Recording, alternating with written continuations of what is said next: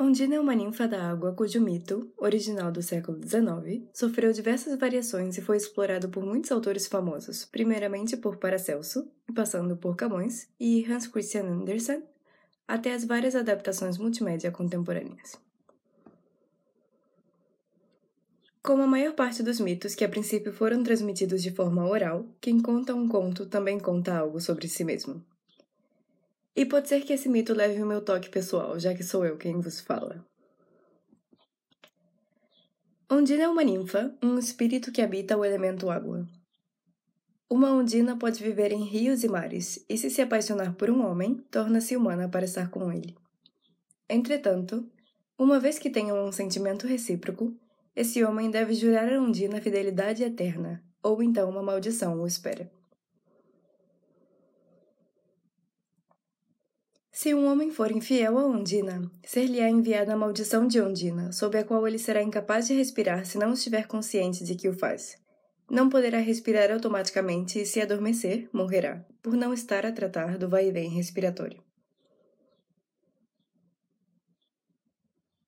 Ele também pode simplesmente ser afogado por ela. Eu gosto mais dessa versão, por acaso. Lembra-me a Yara, uma lenda folclórica brasileira que diz que uma mulher sofreu uma tentativa de assassinato por parte dos seus irmãos devido à sua extraordinária beleza, mas conseguiu defender-se deles e acabou por matá-los em legítima defesa. O pai de Yara ficou furioso e atirou-a ao rio, onde os peixes salvaram-na, encantados pela sua beleza. Ela então tornou-se uma sereia que habita águas doces, atrai homens com o seu canto e leva-os ao fundo do rio, onde são afogados. Dizem que se um homem escapar das mãos da Yara, ele perderá para sempre a sua sanidade mental. A maldição de Ondina também dá nome a uma doença, ainda que seja mais conhecida como Síndrome de Ondina, é uma patologia rara que impede o sistema nervoso de automatizar a respiração. Ou seja, se uma pessoa estiver dormindo ou não estiver pendente da sua respiração, ela não respira.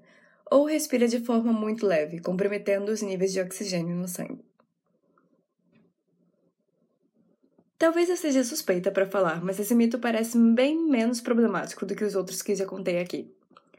Ok que não acerto matar ninguém, nem acho que infidelidade seja assim algo tão horrendo para que uma pessoa mereça morrer, né? Shit happens.